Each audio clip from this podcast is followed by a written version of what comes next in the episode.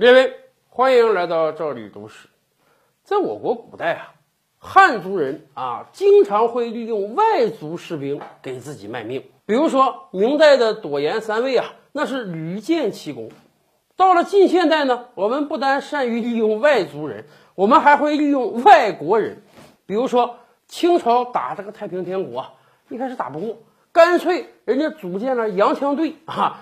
从国外搜罗到很多亡命之徒啊，这些人还会使用火器，所以一度洋枪队的这个战绩是很辉煌的。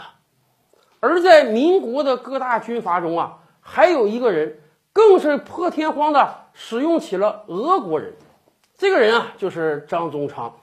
张宗昌当年在直系混混的不好啊，到东北投了张大帅了。张作霖当时啊，没太看得起张宗昌啊。就给了他个小官儿啊，给了他一个营的人马。后来黑龙江那边有人造反，人家有一两万的军队啊。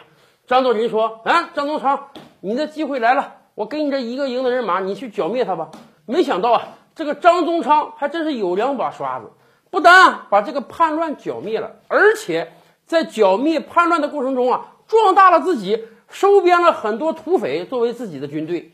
更有意思的是啊。他收编了至少超过五千个俄国士兵，这是怎么一回事呢？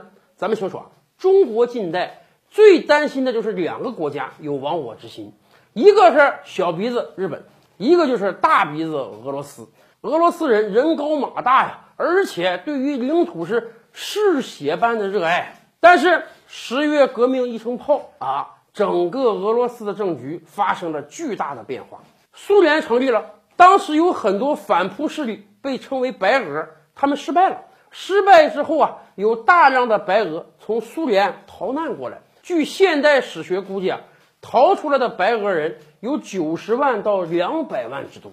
这其中啊，就有很多当年的贵族啊、士兵啊，有很好的军事素质。哎，张宗昌就遇上这帮人了。对于这帮人来讲，那是丧家之犬呀，没有地方去了，想找个安身立命之所。张宗昌一看，这些人行啊，这些人军事素质过硬啊，打过仗啊，有能力啊，比这个中国士兵强。于是张宗昌就花重金组织了一支白俄军队，人数超过五千人啊，装备精良，而且张宗昌开给他们的饷啊，是大概中国士兵的两三倍之多。正是由于有了这样一支白俄军队啊，张宗昌后来简直是所向披靡啊。从东北杀回到山东，从山东杀到江苏，甚至进到了上海。后来，张宗昌被人称为“三多将军”。